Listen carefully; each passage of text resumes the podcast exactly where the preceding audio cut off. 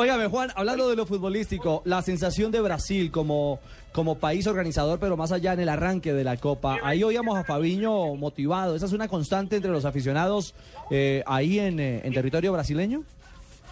Sí, no, ellos están contentos. Eh, lo que no, los que no están muy contentos son los medios de comunicación, que han expresado cierto malestar por el funcionamiento colectivo del equipo, que es un equipo que por pasajes se muestra buen fútbol, pero que se va desvaneciendo entre el terreno de juego. Y eso es el análisis que se ha hecho en la mayoría de los canales de, de comunicación aquí en territorio brasileño. Los hinchas, por supuesto, están felices y están felices porque la selección eh, gana y no venía de ganar, solamente lo había hecho en el partido previo frente a Francia, un juego amistoso, lo que quiere decir es que los resultados son los que motivan a la gente, más no el rendimiento colectivo del equipo de Felipe Escolar. Y todos opinan lo mismo, Juan Pablo, porque Aldo eh, Revelo, el ministro de Deportes, ha dicho que no van a permitir una manifestación más. Hay gente muy inconforme por el alto gasto de este evento. ¿Cómo, cómo se percibe eso allá en el común de la gente de pronto?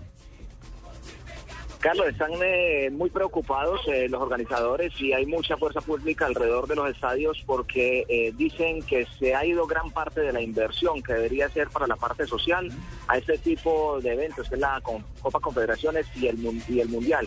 Entonces, al lado de los estadios, que es el foco de los medios de comunicación, se han visto algunas manifestaciones de personas que viven y residen en las diferentes ciudades, por ejemplo en Brasil y aquí en Río, buscando una alternativa para protestar. De inmediatamente inmediatamente son desalojados, pero hay inconformidad por el costo de la vida, por la inversión que se hizo con respecto a este tipo de eventos y lo que hay para la parte social.